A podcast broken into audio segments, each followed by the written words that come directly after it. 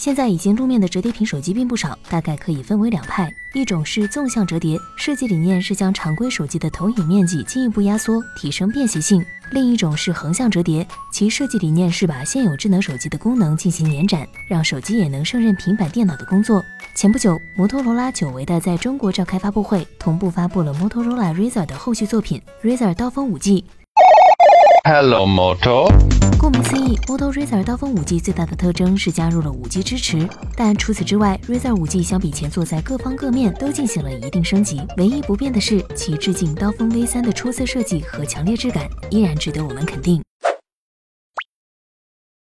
在外观设计上，Moto Razr 刀锋 5G 处处有着刀锋 V3 的影子，尤其是标志性的下巴，在取消指纹识别模块后更具完整性。观感上几乎完美复刻了当年刀锋 V3 的神韵。凭借着别出心裁的新轨转轴设计，Razr 5G 利用现有的柔性屏技术实现了无折痕的视觉观感，在常规角度下，屏幕折痕几乎不可见。另外还有一点，在折叠的情况下，Moto Razr 刀锋 5G 的上下盖是紧紧贴合到一起的。几乎没有缝隙存在，这种设计的好处自然是可以更好的保护屏幕，毕竟折叠屏手机的屏幕都很脆弱。有朋友可能会比较感兴趣，Moto Razr 刀锋五 G 能否做到单手开合，重现当年刀锋 V 三的风范？答案是可以的，只不过小雷不太建议这样做。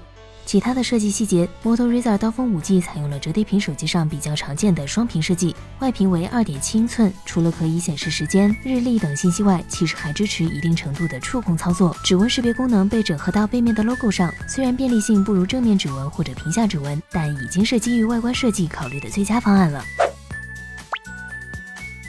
在摩托罗拉看来，折叠屏设计的价值应该是在于进一步缩小智能手机的携带尺寸，提升便携性。它折叠的时候只不过巴掌大小，可以轻松的放入口袋，甚至是西装的上衣口袋中；而展开的时候，屏幕大小为六点二英寸，和正常智能手机差不多。针对屏幕折叠，而且拥有两块屏幕的特性，摩托 Razr 刀锋 5G 在系统内提供了双屏切换等折叠屏专属功能。例如，小雷正在外屏上看信息，这时候打开翻盖，展开内屏，信息 App 会自动打开，并且同步至刚刚浏览。的页面，那么问题来了，假设手机每隔一段时间来一条消息，而我们又需要回复内容，那岂不是手机要频繁开合？然而，凭借着二十万次的交链寿命，我们并不是担心频繁开合会对手机本身造成影响，而是每一次正常使用手机都需要开合手机，总给人一种把简单事情复杂化的感觉。所以在某些时候，如果聊天信息比较频繁，那么小雷会让手机保持翻盖状态。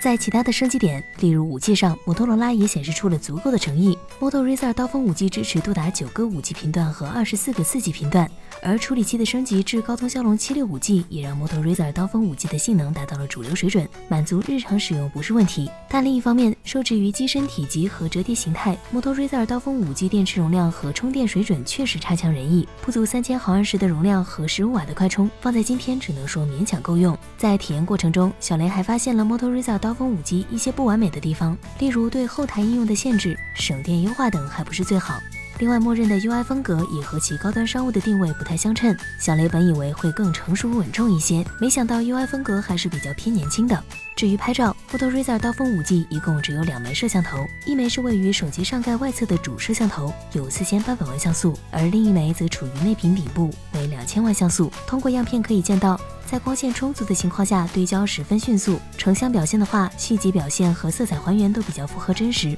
自动 HDR 功能作用也比较明显。只要你不是以创作为目的的使用拍照功能，Moto Razr 刀锋 5G 应该足够了。但和其他手机相比，只有一枚主摄也意味着缺少变焦功能。在在这台手机上，只能说是取舍的结果。显然，如何评价 Moto Razr 刀锋 5G，取决于你把它看作是一款什么定位的产品。如果你用普通消费级手机的目光来看，那么包括 Moto Razr 刀锋 5G 在内的所有折叠屏手机都不太划算。但如果你更看重形态创新，在乎新鲜感和独特的体验，那么 Moto Razr 刀锋 5G 应该就能满足你。从高端商务的定位来看，Moto Razr 刀锋五 G 的竞争力是足够的，利用创新技术带来的品质感和设计性能，正好满足高端商务人士的产品需求。好了，本期摩托罗拉刀锋五 G 评测就到这里，喜欢本期视频记得点赞、投币、收藏哦。我们下期再见。